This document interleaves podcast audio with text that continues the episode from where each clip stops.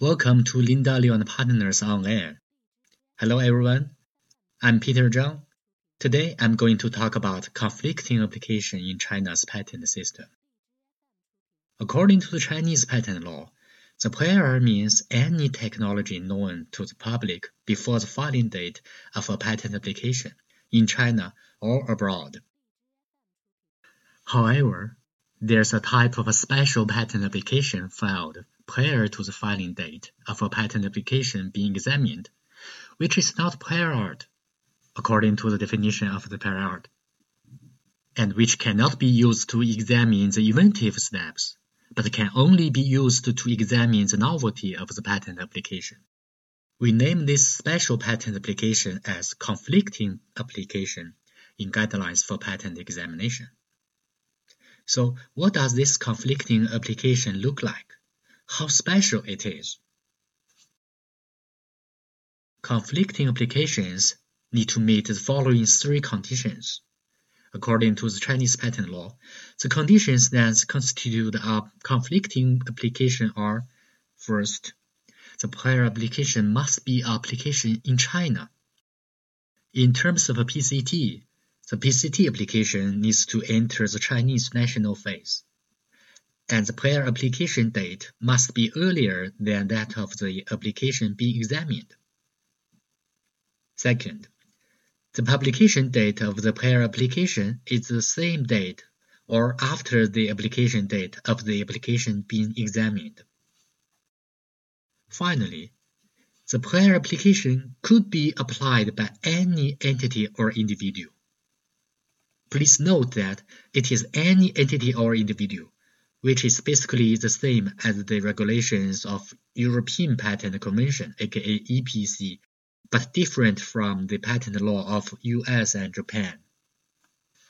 There is a similar concept in Japan. Yes, there are conflicting applications in Japan. But Japan requires that the inventor of the prior application should be different from those of the application being examined, namely the present application.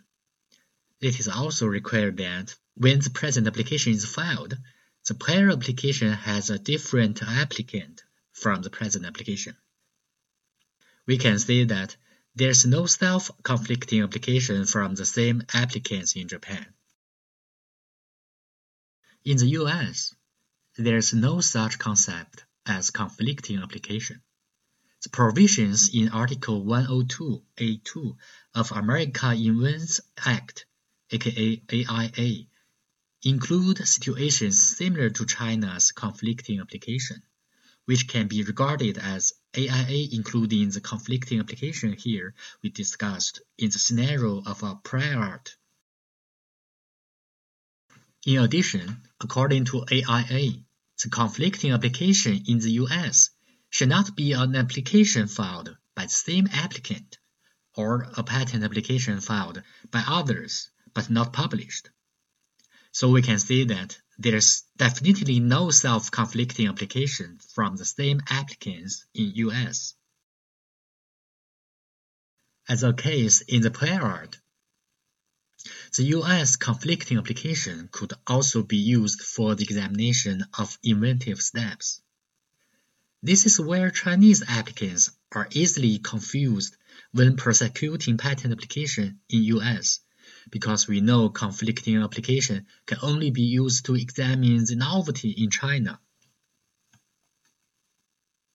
From another direction, if the American or Japanese applicants want to apply for patents in China or Europe, they need to pay special attention to avoiding their own patent applications constituting conflicting applications. To determine whether the prior application constitutes a conflicting application, we need to compare all the contents, including claims and specification of the prior application, with the claims of the application being examined.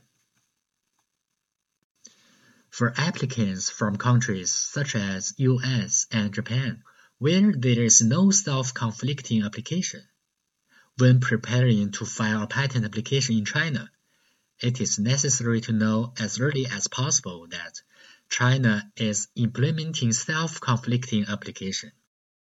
In order to avoid self-conflict, the related patent application should be filed on the same day as possible as they can. However, filing the related patent application on the same day is like a theoretical best case. In reality, it is difficult for most applicants to ensure this. In this case, the applicants need to pay special attention to how to avoid having self-conflicting applications in China. Our firm has a lot of experience on how to avoid this situation. If you need assistance or have any questions about this matter, please feel free to consult. As a leading patent law firm in China, we are always glad to help. Our email address is office at lindapatent.com. This is Peter Zhang from Beijing. Thank you for listening. See you next time.